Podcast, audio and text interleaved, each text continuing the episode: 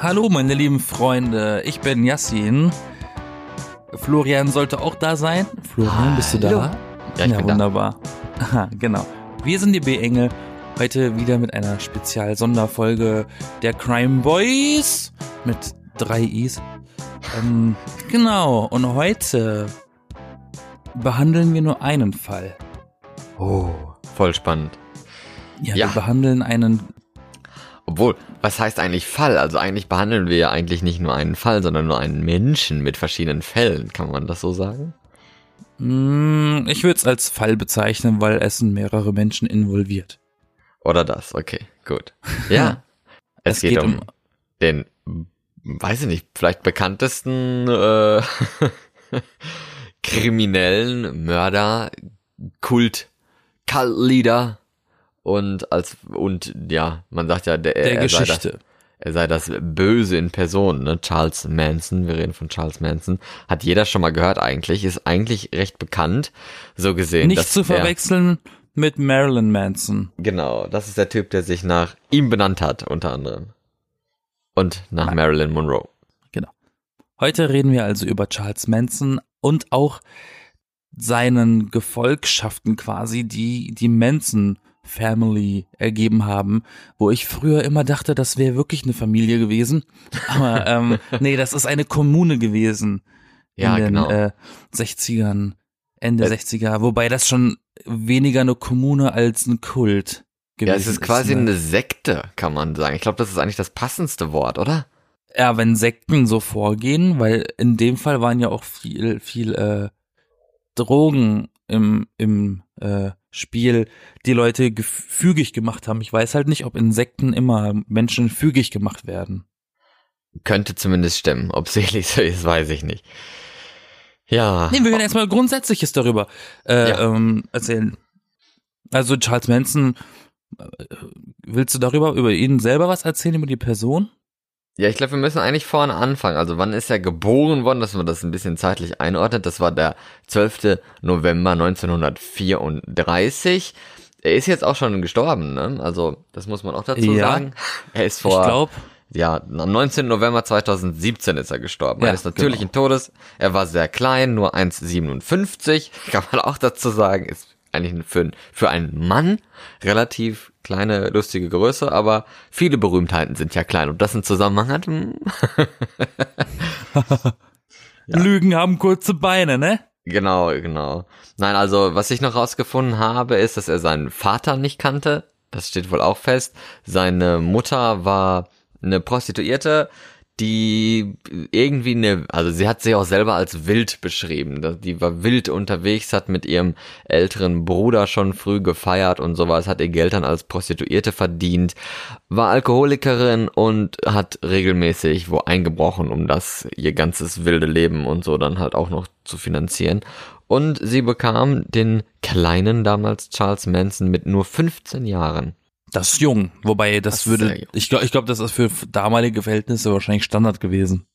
Naja, ich weiß es nicht. Ich glaube, so jung dann wohl eher weniger. Also zumindest nicht als Prostituierte. Erstmal das. Und wer ist überhaupt jung schon prostituiert? Also weiß ich nicht. Das ist heute wohl eher unvorstellbar. Wie es damals dann war, keine Ahnung. Das war ja dann in den 30ern, ne? Haben wir gesagt. Wilder Westen.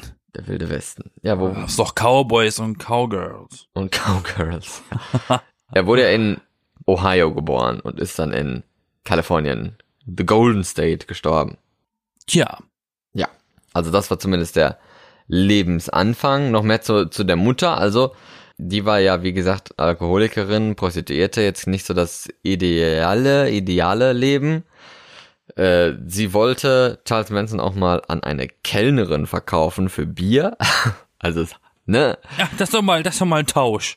Ja, ja. also sie, sie hat das Kind nicht wirklich geliebt, gemocht und das ist ja eigentlich schon mal ein schlechtes Zeichen. Aber er war wohl sehr anhänglich an ihr. Also er hatte schon relativ großes Interesse an seiner Mutter. Die Mutter selber wurde dann ähm, verhaftet, kam mal in den Knast, weil sie ja halt ähm, ja Diebstahl und so hatte dann mal einen bewaffneten Raub vollzogen und musste deswegen in den Knast und dann kam er bei Onkel und Tante unter. Die nahmen den Charles Manson dann auf. Die waren relativ reich und religiös, nahmen ihn auch oft öfter das mit zur Kirche, ob das einen Zusammenhang mit seiner, seinem religiösen Cult Spirit zu tun haben, das weiß ich ja nicht. Aber Das er mag hatte, sein. ja, mag sein. Er hat auf jeden Fall aber kein Interesse wirklich an der Kirche, also an Christentum. Daran hatte er kein Interesse. Ja, dann kam die Mutter wieder zurück aus dem Knast, nahm ihn wieder entgegen, wollte ihn wegadoptieren. Das hat aber nicht geklappt und ähm, hat ihn dann zu so einer Boarding School, also so ein, was ist das, ein Internat, so ein strenges Internat geschickt, weil Manson auch schon als Kind selber auch äh, Märkte äh, gestohlen, also be- bestohlen hat für, für die Miete und sowas. Er ist dann aus den jungen Schulen, das waren dann Internate für Jungs, mehrmals geflohen, hat Autos geklaut und so weiter. Und ähm, ja, das war dann halt also auch nicht so eine wirklich coole Kindheit, würde ich mal behaupten. Nö. Also wundert nicht, dass er so geworden ist, ne? Naja, so geworden und so geworden. Eigentlich wundert es mich dennoch, dass er nicht einfach in den Knast gekommen ist und dann war's das oder sowas. Also, weil, weil er hat halt aus dem kleinen Kriminellen ja was ganz anderes gemacht. Ne? Er war ja jetzt dann ja nicht mehr derjenige, der dann nur ein paar Nein, Autos ich rede auch eher, und ich, so. ich, ich, ich rede auch eher von einem psychischen Knacks. Ja, ja, das kann schon sein. Er wollte ja auch unbedingt eine Musikerkarriere starten, hat ja auch nicht so gefruchtet. Ja, wahrscheinlich hat er so einen gewissen Beliebtheitsdrang gehabt. Also schon alleine, weil er seine Mutter, weil er die Aufmerksam Aufmerksamkeit von seiner Mutter haben wollte, aber nicht bekommen hat. Die Mutter hat sich ja für ihn nicht wirklich interessiert. Ja. Ja, auf jeden Fall ging es dann weiter, dass er als junger Erwachsener dann mal auch in den Knast gekommen ist. Dort wurde dann von einem anderen Typen vergewaltigt wohl. Er hat dann mehrmals Autos wieder geklaut, auch schon in der Bewährungszeit ist dann damit rumgefahren und äh, wollte dann noch junge Mädchen äh, prostituieren, quasi wie nach, nach Vorbild der Mutter, ne? Und das ist dann auch schon der Anfang vom Ende. Ja, kann man so sagen. Weil ähm, er fing dann an, junge Mädchen, meistens junge Mädchen, da waren auch Typen bei, aber ähm, hauptsächlich junge Mädchen zu rekrutieren. Er hat sich so eine Base gebaut in, äh, in so einem verlassenen alten äh, Filmstudio. Es war so, so eine Wildweststadt. So Ja. eine leerstehende Geisterstadt, aber die alten Filmset gewesen ist, ganz früher. Für Spaghetti-Western und so. Da hat er sich einquartiert mit diesen Leuten. Und die Mädchen waren sogar bis zu zwölf Jahre jung, die er Wow. sich geholt hat. Und viele, oder zumindest ein paar, haben nach laut eigenen Aussagen zu ihm gefunden, weil sie dachten, er wäre Jesus. Ja, das. Weil er sah doch so ein bisschen mit langen Haaren und Bart, sah er doch schon ein bisschen aus wie die Illustrationen, die man von dem guten Herrn kennt. Das äh, sagt er auch schon wieder ein bisschen, ein bisschen was. Ja, genau, genau. Ja, schwierig. Auf jeden Fall wirkt es zumindest so, als wäre seine Mutter quasi so ein bisschen sein Vorbild gewesen, weil er wohl nicht erkannt hat, dass die Mutter Scheiß baut, äh, nicht wirklich nach Recht und Gesetz äh, handelt und sich halt auch nicht um ihn kümmert, sondern er, er hat wahrscheinlich dann probiert gehabt, äh, irgendwie Gefallen daran zu finden. Also, dass, dass die Mutter an ihm wieder mehr Gefallen findet. Und ja, weiß ich nicht. Es ist so schwierig. Also, keine Ahnung, das ist jetzt meine eigene Analyse, ob das jetzt so stimmt. Von den paar Details, die ich jetzt genannt habe, das weiß ich nicht. Da haben ja Leute wohl schon mehr Ahnung drüber herausgefunden. Ja. Ja.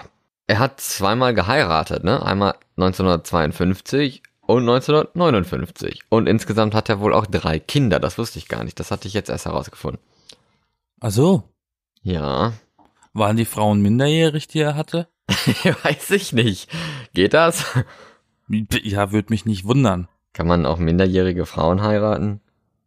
In Utah Gut. geht alles.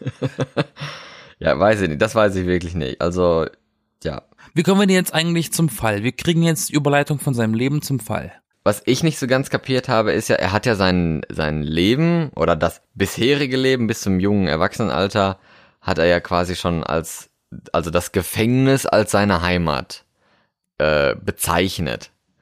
Und dann habe ich nicht ganz kapiert, wie er dann geheiratet hat. dass sich überhaupt Leute dafür interessieren, das ist ja eigentlich kein Geheimnis, auch wenn sie viele verwundern, ne? Gibt doch immer so viele, in Anführungsstrichen, verrückte Leute, ne? Die, ja, sich dafür interessieren, für Straftäter, für die Bad Boys und sowas. Gibt doch immer mal wieder Geschichten von Liebesbriefen an Straftätern, Schwerstkriminelle und so weiter von irgendwelchen Frauen und wahrscheinlich Fans. auch Männer und sowas, äh, ja, die da halt irgendwie einen Gefallen dran finden. Das stimmt. Weit ab das von hört der, man immer wieder, ja. Von der Faszination, sondern noch eine richtige Fanatik ja dann eigentlich. Und das, so dieses Antörner. Wort, ja, dieses Wort passt dann halt auch für diese Familie, die er gegründet hat da. Er hat ja dann irgendwie also meistens weibliche Leute gefunden und irgendwie 18 Stück oder so insgesamt. Also schon recht viele, ne? Genau. Und wie hat sich das dann entwickelt? Weißt du das um, ähm, auch? Das hat, er hat vor allem das, also mal zeitliche äh, Einordnung, das war irgendwie 67, 1967 bis 68 so ungefähr. Da fing das dann an, dass er die Leute da so rekrutiert hat oder die sich ihm angeschlossen haben. Na, es ging bis zu 69 rüber. Ja, ja, ähm, ist ja fast das Gleiche. Und fing 67 an unter dem unter dem großen Schirm freie Liebe, weil das war ja noch 68 war ja der Sommer, ne? Sommer of äh, of Love. Ja. Sommer der Liebe war ja 68 diese Hippie Bewegung, ne, dieses äh, bekannte Phänomen. 67 unter, unter, das. Ja, beides. Und ähm, unter diesem Schirm ist das halt entstanden, aber ähm, was natürlich Leute von außen nicht unbedingt wussten, war, dass sie auch viel LSD hatten. Das also heißt, er, er hat die alle, er hat sie alle unter Drogen gesetzt, damit sie aber auch machen, was er will. Unter anderem, ne? Mhm. Das hat er auch mal in einem Interview gesagt gehabt später. Hat er gesagt, ähm, die Leute sind fügig gewesen und die hatten ihre Fresse zu halten. Die mussten machen, durften aber nichts sagen. Und das hat er dadurch erreicht. Okay. Genau. Und äh, an einem gewissen Punkt dieser, dieser Zeitspanne, die wir jetzt vorhin genannt haben, kam, kamen die Beatles ins Spiel, unfreiwillig. Ja, stimmt, durch dieses Und Lied. zwar, und zwar kam ähm, das Beatles-Album The Beatles, also das The White Album, kam 68 raus. Und da war ein Song dabei, der heißt Helter Skelter. Und der wurde am 22. November 1968 veröffentlicht. Hat das eigentlich eine Bedeutung, Und, dieser Begriff? Naja, es ist, äh, Helter Skelter ist eine Rutsche in England. Aha, also okay. in, in, in Brighton gibt's so einen Vergnügungspark, da gibt's eine Rutsche, die heißt Helter Skelter. Mhm. Das äh, ist die Verbindung dazu. Und das ist, es, es zählt als einer der ersten, in Anführungszeichen, richtigen Metal-Songs der Musikgeschichte den Paul McCartney mal geschrieben hatte, mit dem Plan, er würde gerne den dreckigsten, härtesten Song schreiben, den es je gegeben hat. Und dann hat er das rausgehauen, dieses Metal-Stück fast schon. Und Manson hat das für sich erkannt als, als Hymne, als, als Anthem für Anarchie und Chaos. Und das hat ihn halt inspiriert. Generell das Album hat ihn inspiriert. Da gab es ein paar Nummern. Äh, auch Revolution Number 9 war auch ein Ding, was ihn getriggert hat damals. Und äh, Piggies. Aber das macht später noch einen äh, Zusammenhang. und das und, und das waren halt unweigerlich. Die Beatles können, können nichts dafür. Aber das war so der der der Auslöser für diesen Plan, den er hatte. Er hatte den Plan, Unruhen zu stiften in Amerika mhm. und äh, um es aussehen zu lassen, als wären die Schwarzen dafür verantwortlich gewesen. Genau, das war quasi sein Ziel irgendwie, ne? Genau, er wollte irgendwie das diese Rassentrennung wieder ein bisschen aufbauschen. Ja, also er wollte, er hat irgendwie gesagt gehabt, er wollte irgendwie einige sieben oder mehr Weiße töten und dass die dann ähm, Schwarze dafür verantwortlich machen, um dann quasi daraus einen Bürgerkrieg anzuzetteln. Ja, genau so. Und so. er selbst sah sich als der einzige Weiße, der schlauer sei als, als die Schwarzen. Und das würde ihm dann quasi das Ticket zur Weltherrschaft geben oder, oder sein. Ja, lustiger Also Side-Fact. Lustiger, lustiger Side-Fact dazu. Charles Manson hat Adolf Hitler auch sehr bewundert. Ja, er hat irgendwie vieles komisch bewundert. Weiß ich Er auch hatte nicht. auch ein Hakenkreuz äh, zwischen Stimmt. den Augenbrauen tätowiert gehabt. Stimmt. Aber das kam erst nach, erst später, ne, oder? Ja, das kam erst im Knast. Genau, weil erst hat er sich doch dann vorher noch so ein X reingeritzt, das haben die anderen ja dann auch gemacht und dann hinterher kam dann das Hakenkreuz daraus. Also ist schon ein bisschen verrückt. Ja. Ja. Gut, also wie kam es denn dann dazu, dass er, das verstehe ich nämlich nicht ganz, wie hat er das geschafft gehabt, dass er Leute dazu gebracht hat, für ihn quasi zu töten? Drogen. Drogen. Drogen, Drogen, Drogen, Drogen. Es gibt tatsächlich eine Dokumentation auf YouTube, kann man die gucken, die ist original aus dem Jahr 1973. Da siehst Aha. du Aufnahmen von den echten, von der echten Manson Family in Interviews und da sitzen schmächtige, kleine, minderjährige Mädchen mit Kurzhaarschnitt, so Pixie-Haarschnitt, mit einem Gewehr in der Hand und sagen in die Kamera, wenn er sagt, ich soll los töten, dann gehe ich los und töte. Okay. Und die sagen auch Sachen wie, man muss ja wissen, wie so eine, wie sowas funktioniert, weil wenn es darauf ankommt, musst du schießen. Und die sind da super, super äh, ähm, überzeugt davon gewesen, dass diese Waffengewalt, die sie da beigebracht bekommen haben, unter dem Drogeneinfluss auch noch, äh, absolut gerechtfertigt und korrekt ist.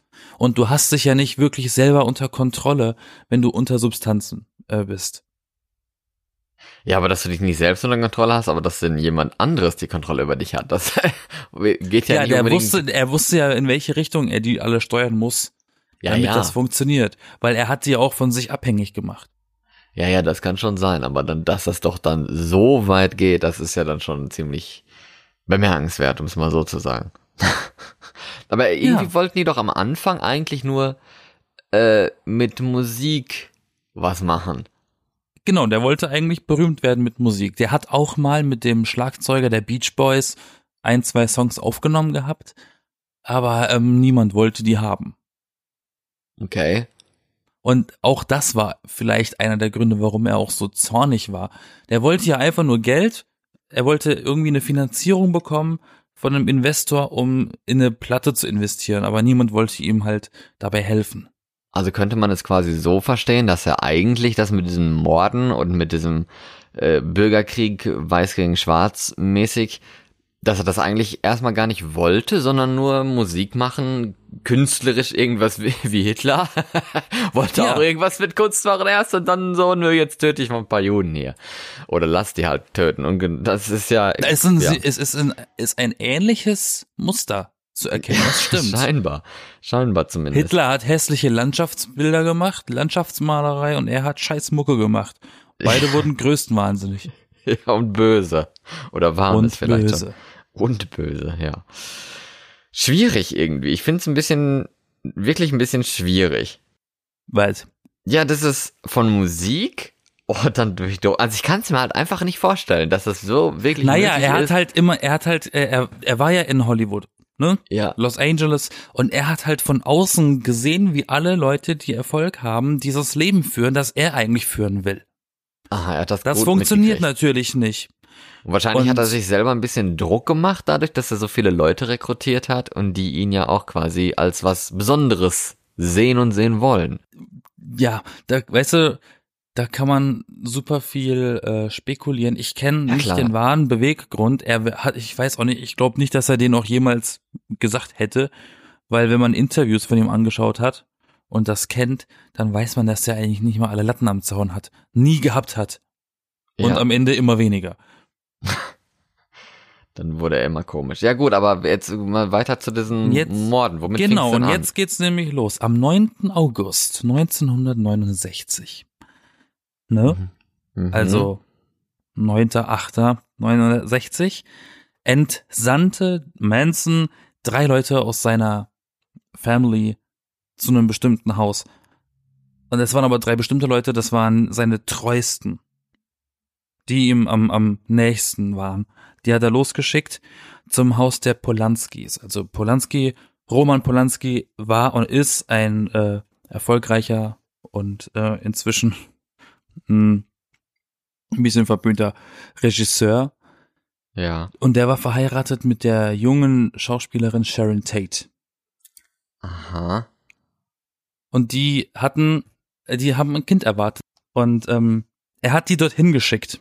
Und? Und lustig, äh, lustigerweise habe ich in, einem, in einer anderen Info von einem der Täter gehört, welche genaue An Ansage sie bekommen haben von Manson, um dahin zu gehen. Und zwar hat er denen wohl gesagt, sie sollen alle Häuser in der Gegend von diesem Haus aufsuchen und alles töten, was sie finden. Die haben wahllos, die haben wahllos getötet. Die sind einfach hin und haben einfach getötet, was sie, was sie gesehen haben, was sich bewegt hat. Mhm. Ne? Das war ein geplanter Angriff.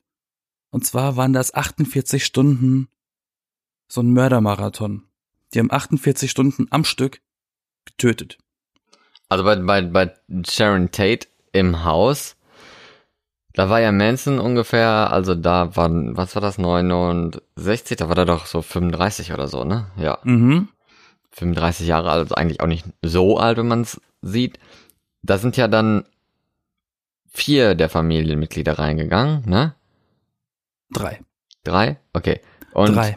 fünf Stück, fünf Leute sind gestorben. Äh, exakt, genau. Und zwar habe ich das hier aufgeschrieben. Ja, Sharon Ähm, Tate selber. Sharon Tate selber, wenn man ihr Baby dazu ziehen möchte, ihr Ungeborenes, natürlich das dazu. Ja. Dann ähm, ein 18-Jähriger, der zufällig vor Ort war nur, der wollte nur aus seiner Ausfahrt rausfahren äh, und weg. Der hatte mit denen nichts zu tun, der wurde auch getötet. Auf dem Rasen wurden zwei Leichen gefunden von Freunden der Gastgeber natürlich. Und im Mhm. Wohnzimmer neben Sharon Tate noch äh, ein Freund von ihr. Ja, und dann war doch noch was komisch, dass die irgendwie mit, mit irgendwie so, so Schnüren oder was verbunden wurden, ne? Also genau, Sharon Tate selber, um die es in dem Fall hauptsächlich ging, weil sie quasi der bekannteste Name da drin gewesen ist und der prominenteste. ja, ähm, und halt wurde, auch, eh, das hat, sie hat ja das Haus auch ähm, bewohnt, also quasi das war ihr Haus. Genau. Sie war ja die Gastgeberin, Ja, die Mieterin Wurde- quasi. wurde mit 16 Messerstichen getötet, in dem Bauch auch, unter anderem, wo das Baby drin war. Mhm. Und wurde dann irgendwie mit, äh, mit, mit so Seilen quasi so pseudo erhangen, obwohl die halt schon tot war. Okay. Ja. Also da waren irgendwie immer Schnüre an der, äh, verbunden mit der, ich glaube, mit der Decke zum Boden irgendwie. Und jetzt kommt nochmal dieser, dieser, dieser ähm, Zusammenhang mit den Beatles, haben äh, mit, mit dem Blut von Sharon Tate an die Wand geschmiert das Wort Pig. Schwein. P-I-G. Pig.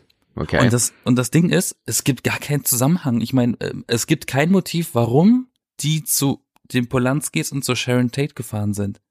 Weil die kannten die nicht. Nee.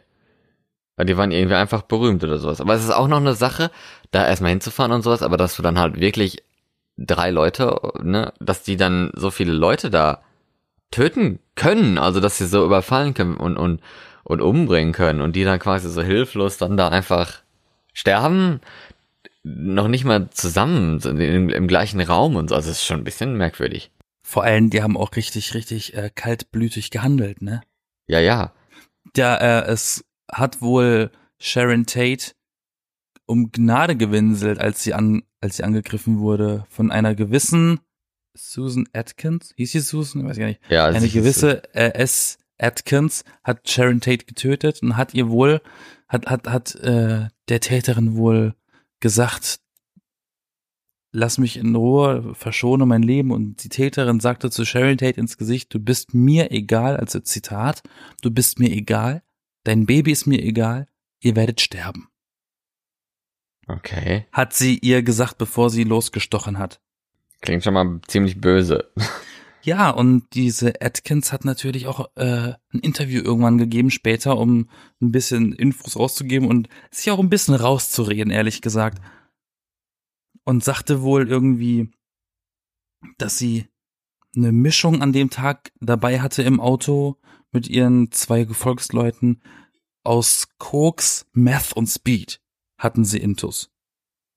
Mhm. Da, äh, und da kannst du natürlich machen, was du willst, ne?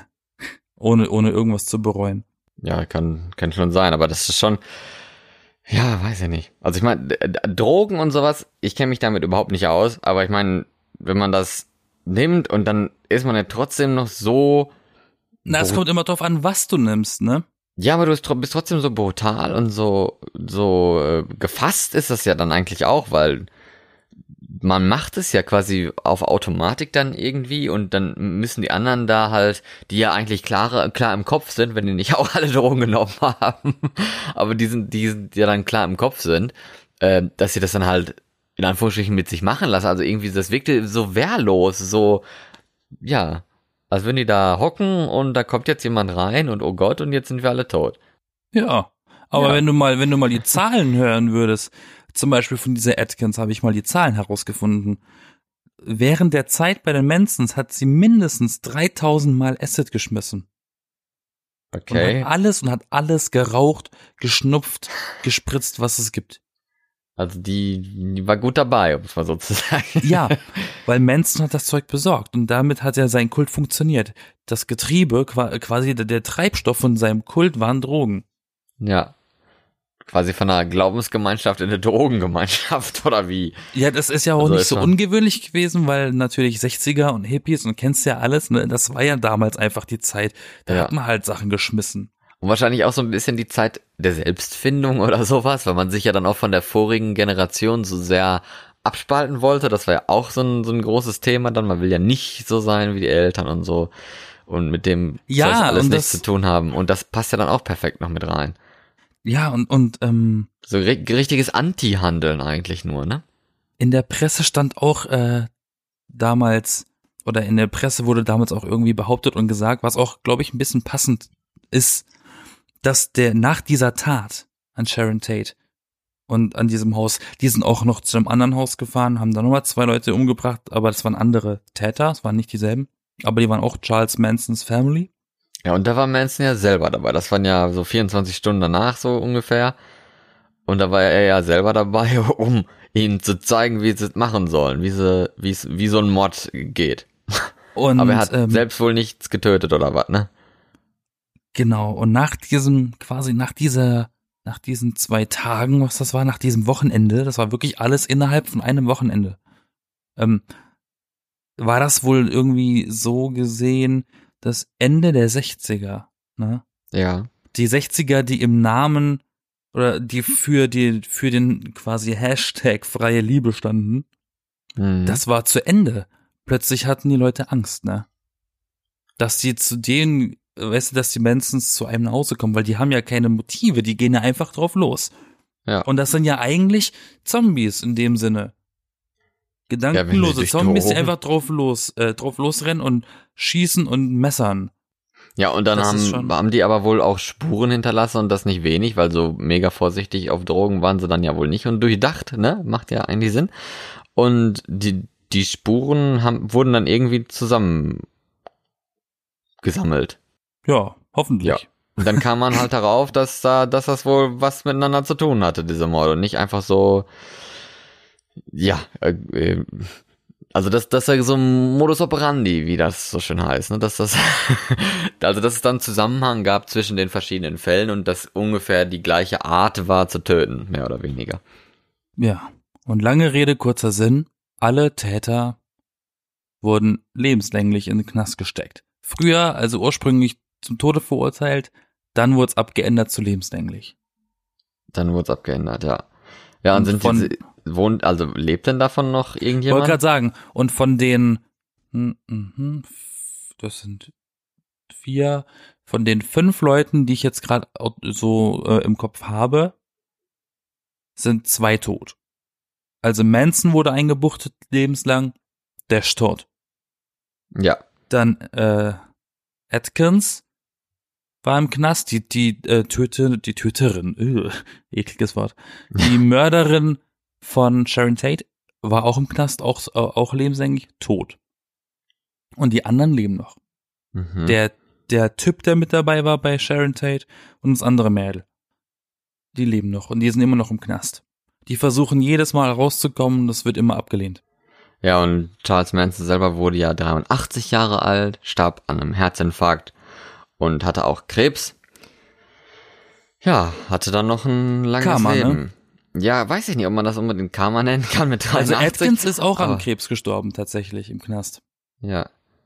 Ich meine aber, Aber aber, wenn er eigentlich, weiß ich nicht, war er sehr unzufrieden mit seinem Leben? Ich glaube eigentlich nicht, oder? Na, er, in äh, Interviews hat er immer so, so kryptische Sachen gesagt. Er sagte auch, ähm, ich versuche zu zitieren, er findet Schmerz nicht schlecht. Er findet es, schl er findet es schlimmer zu leben. Und er Okay. findet es leichter zu sterben. Ja, klingt so Hat ein er mal gesagt. depressiv, ne? Ja, was willst du machen, wenn du dein ganzes Leben lang in einem Zimmer sitzt?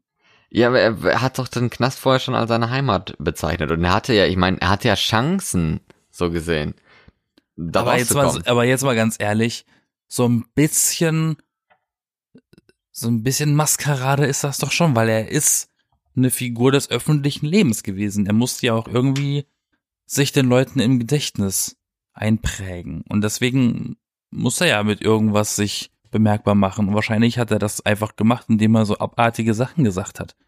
Ja, deswegen wird das wohl mehr oder weniger sein Ziel gewesen sein. Niemand kann, niemand, niemand kann sagen, er fühlt sich im Knast zu Hause. Nee, eben. Dann ist das eindeutig ein falscher Knast. Mhm. Weil wenn das, wenn, wenn, wenn jeder sagen würde, der Knast wäre sein Zuhause, dann würde jeder Verbrecher sein, ne? Ja, ja, ist klar. Aber was ich interessant fand, ich habe dann nach diesem, nachdem ich mich äh, mit diesem Fall nochmal informiert habe und vertraut gemacht habe, ähm, habe ich mir überlegt, Manson war vor Gericht, ne? Schon, Mhm. also oft natürlich. Und sagte, ich bin unschuldig. Ja, weil er selber ich mich, niemanden frage mich, ermordet er war hat. ja ne?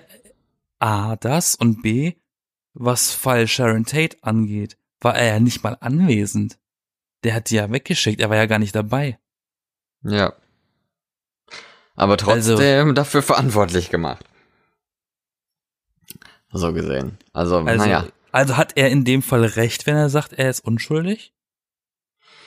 Nein, unschuldig bestimmt nicht. Aber ich meine, wenn man jemanden ermordet hat, wird man ja nicht für Mord verurteilt, ne? Aber man Also er ja ist dann kein Serienmörder, er ist dann einfach nur ein Wahnsinniger, der Leute angestiftet hat. Ein Anstifter. Ja, wenn das so stimmt. Aber ich meine, kann man das überhaupt so beweisen, dass er das nicht gemacht hat? Oder sagt er das nur? Naja, sagt das wahrscheinlich einfach nur. Ne, das ist ja dann auch noch ein gewisses Problem, dass man das halt nicht so nachweisen kann, ob das auch alles so gestimmt hat oder so stimmt, wie gesagt wird. Auf jeden Fall ist es dennoch ein sehr interessanter Fall, eben auch wegen dieser Frage und auch, ich weiß, das passt halt so gut in die Zeit auch damals, dieses mit dieser Selbstfindung und mit dieser, äh, mit diesem Anderssein und Anti-Sein und sowas. Und dann passt er halt da gut rein als dieser äh, freundliche, in Anführungsstrichen, Guru, der total anders ist und so ein, so ein ungewöhnliches Leben hat, von dem er wahrscheinlich eigentlich nicht so stolz ist, aber wenn sich Leute dafür interessieren, macht es ihn bestimmt auch stolz. Von daher, ja, es macht halt Sinn irgendwo. Naja, äh, auf einer gewissen Ebene hat er ja erreicht, was er wollte, wahrscheinlich. Ja, er hatte einen gewissen kulturellen Impact, das stimmt. Er hat Ja, viele, Er hat sich einen Namen gemacht. er hat sich einen Namen gemacht, viele Filme, viele Serien und sowas, die, in denen es um ihn geht. Das jetzt alles so zielgemäß ist, weiß ich nicht, ne, mit Musik und sowas, aber naja, es ist schon, schon recht schlimm. So gesehen. Der Fall hat letztes Jahr 50-jähriges Jubiläum gefeiert, wenn man sowas feiern kann. Ja, ne? uhu, da fliegen die Sektkorken, du. Aber es Ähm, gibt ja es, schon lief, viele. es lief, es lief ja auch letztes Jahr. Ich weiß jetzt nicht, ob es am 50. lag oder ob es Zufall war. Ähm, der Quentin Tarantino-Film Once Upon a Time in Hollywood. ja, stimmt. Und in diesem Film wird dieser Fall als Nebenstrang erzählt und äh, wiedergegeben, ja, thematisiert, ja. thematisiert. Und, und in dem Film wird also, nee, das Ende erzählen ist ja irgendwie ein bisschen. Wobei, wir haben über den Fall geredet, darum geht's ja. Ja. In dem Film wird ähm, der die die Tat, um die wir geredet über die wir geredet haben, quasi gezeigt, aber alternativisiert, dass das Böse verliert, Das ist das was? dass das Böse verliert in dem Fall. Ach so, okay, inwiefern? Na, dass die Mansons äh, kalt gemacht werden und Sharon Tate überlebt. Okay. Und das dann so ein bisschen diese alternative Sichtweise, was wäre, wenn. Ja. Es, ich ich finde es ein bisschen schade, dass das nicht äh, akkurat, also historisch akkurat gemacht ist. Andererseits ist das doch auch ganz schön, wenn man sich mit dem Fall vertraut gemacht hat, das zu sehen und dann zu merken, ach guck mal, das äh, hätte auch so enden können. Ist zwar auch nicht schön, aber besser als wie es gekommen ist am Ende, ne? Ja. Dann hätte er sich wahrscheinlich nicht so einen großen Namen gemacht, vielleicht, obwohl, ne, aber. Ach, naja. was, was ich, was ich übrigens vorhin vergessen hatte zu erwähnen. Ähm, der Ehemann von Sharon Tate, Roman Polanski, der war zu der Zeit gar nicht äh, in Amerika, der war zu der Zeit in London bei einem Filmdreh, weil er einen Film in England gedreht hat. Deshalb war er nicht dabei. Man hätte, man hat auch mal versucht, ihm anzukreiden, dass er ein Komplize gewesen wäre, weil er nicht Aha. da gewesen ist, aber das haben sie schnell wieder verworfen, weil immer wieder ab absurd soll das sein. Er hat einen Film gedreht in England und er war schwanger mit seiner Frau, warum sollte er die töten lassen? Ja, Abtreibung, nein, keine Ahnung. So nach elf Monaten Nein. fällt's euch ein, ne? Ach doch Genau. nicht, komm. Nein, das, das macht halt keinen Sinn, das stimmt. Ja. Aber ist es auch so ein Fall, wo man dann denkt, ja, äh, man, man redet darüber und dadurch wird, wird der Fall berühmt oder berühmter. Und das ist ja auch irgendwie so, ob das jetzt gut ist oder nicht, das muss, muss, muss man ja selber für sich entscheiden, aber, Na, es ist da, ja aber zu wissen ist ja in Ordnung, das jetzt irgendwie zu glorifizieren oder als weißt du, wie faszinierend und sowas hinzustellen, das sehe ich jetzt irgendwie nicht ein, aber ja, gut. es ist ja auch, ist ja auch, äh, ekelhaft. So, dieses, das Verbrechen ist ja auch wirklich äh, horrormäßig. Überleg mal, du bist ja der Cop gewesen, der als erster an den Tatort kommt und dann siehst du dir erstmal draußen vorm Haus drei Tote und gehst rein, hast nochmal zwei Tote und die war schwanger. Wie ab, äh, wie abartig muss man sein, um eine schwangere Person mit 16 Messerstichen, unter anderem in den Bauch, zu killen und das ungeborene Baby. Und dann noch mit Blut äh, ein Wort an die Wand schreiben. Das ist doch, das ist doch, das ist doch blutrünstig. Das ist doch nicht mal, das ist doch erinnerungswert. Das ist ja jetzt nicht mehr Glorifizierung oder irgendwas. Das ist, das ist ein Meilenstein in der Kriminalgeschichte, wozu der Mensch fähig ist. Ja, das stimmt. Aber ich meine, auf der anderen Seite kann man auch noch wieder denken, so ja, Charles Manson, du, ja, der hat's geschafft. Weißt du, so im, im Knast oder sowas, der ist berühmt geworden. Das ist ein berühmter Killer, du. Und das ist Ja, ja, kannst, auch. da kannst du auch sagen, Charles Manson hat's geschafft, der ist alt geworden. So. Ja.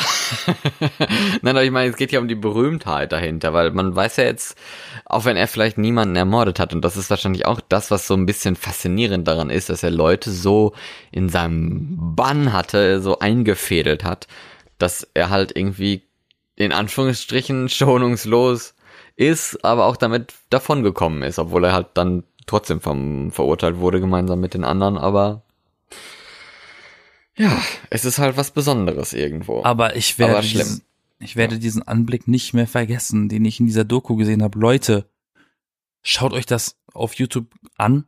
Wenn euch das, wenn euch das interessiert, diese Doku aus den 70ern, das heißt irgendwie äh, Manson Family 1973 oder sowas, das geht eine Stunde oder ungefähr die Qualität ist unter aller Sau. Aber dieser Schön. Anblick von diesen jungen Mädchen, wie sie da sitzen, zu dritt im Schneidersitz auf so einer Bank und alle kichernd mit ihrem Gewehr um die äh, rumspielen und in der Hand halten und damit rumfuchteln und die eine komplett spaced weg ist, ne, in einem anderen Universum ist, weggeballert, das ist sehr beunruhigend, dieser Anblick. Und wie überzeugend die damit mit den Gewehren äh, rumstehen und damit hantieren, das ist, das macht Angst, ne? ja. Weil du weißt ja auch in dem Moment, das siehst du auch einem oder anderen Menschen dann in dieser Doku an, dass sie komplett weggetreten sind. Die sind zwar da, offene Augen, reden, aber du merkst halt richtig, dass sie weggeballert sind. Ja, ein interessanter, schlimmer Fall, den wir jetzt hier hatten. Und äh, Ja, Definitiv. vielleicht hat ja jemand schon mal darüber gehört, wahrscheinlich über Charles Manson, aber wahrscheinlich noch nicht so detailliert. Also ich meine, und so detailliert sind wir hier ja eigentlich auch wieder nicht, dass man dann Das stimmt. eine kleine das geht noch, das geht- Präsentation Geht darüber noch macht. tiefer. Ja, eben. Da kann man sich ja dann ruhig eine Doku angucken oder so. So tief in die Materie rein wollen wir gar nicht. Das kann, kann ja jeder für sich selber entscheiden. Auf jeden Fall, das war es jetzt erstmal wieder von uns. Ich bin Florian. Ich bin Yassin. Und nächste Woche sind wir wieder da und bis dahin eine ruhige, erholsame, schöne Sommerzeit. Bis dann. Habt Spaß. Bis Denver.